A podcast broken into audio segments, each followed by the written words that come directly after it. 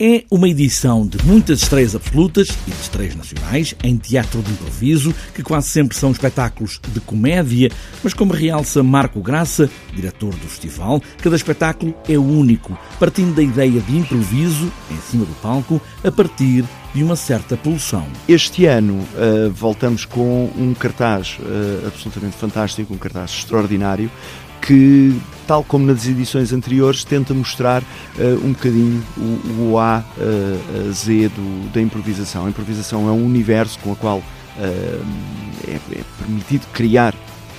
fica, fica quase na mão dos, dos próprios criadores criarem em palco o que quiserem e nós queremos mostrar esta diversidade Uh, com esta nona edição, uh, mais uma vez, a diversidade de, de possibilidades da, da, improvisação teatral. Espetáculos únicos, improvisados, como por exemplo um musical da Broadway, sim, da Broadway, que vai ser todo improvisado ali, no momento, com a Broadway Next It Musical. Uma companhia uh, que andávamos há, há anos a tentar trazê-la a Portugal, é muito difícil, os, os americanos são muito complicados de, de conseguir fazê-los uh, sair do país e vir, e vir para fora apresentar-se. Uh, conseguimos desta vez, são os Broadway Next It Musical, que fazem um musical da Broadway completamente improvisado.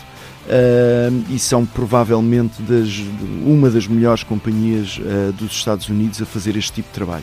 Quando se vê o trabalho deles, pensa-se em tudo menos que é improvisado, mas é verdadeiramente improvisado e criado no momento. Em todas as edições do Festival Espontâneo há sempre muitos países. Para esta nona edição, os espetáculos chegam da Colômbia, de Espanha, de França, Estados Unidos, Brasil e Portugal. Sem repetições de espetáculos, este ano é a primeira vez que repete um Márcio Bala regressa do Brasil com esta epopeia dos judeus. É uma repetição de um espetáculo que eh, em 2018 eh, estreou, eh, foi uma estreia absoluta, o espetáculo do Márcio Balas, em 2018 estreou no palco do Espontâneo, nunca tinha sido feito antes, em 2018 estreou.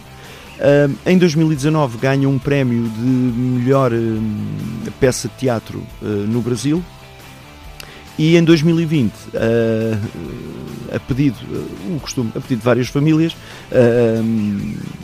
ele volta com, com o espetáculo Bagagem. Um festival de quatro dias que, para além dos espetáculos, também há workshops de teatro de improviso e sempre não em cima do joelho, mas ali, assim que abre o pano, de improviso em espontâneo.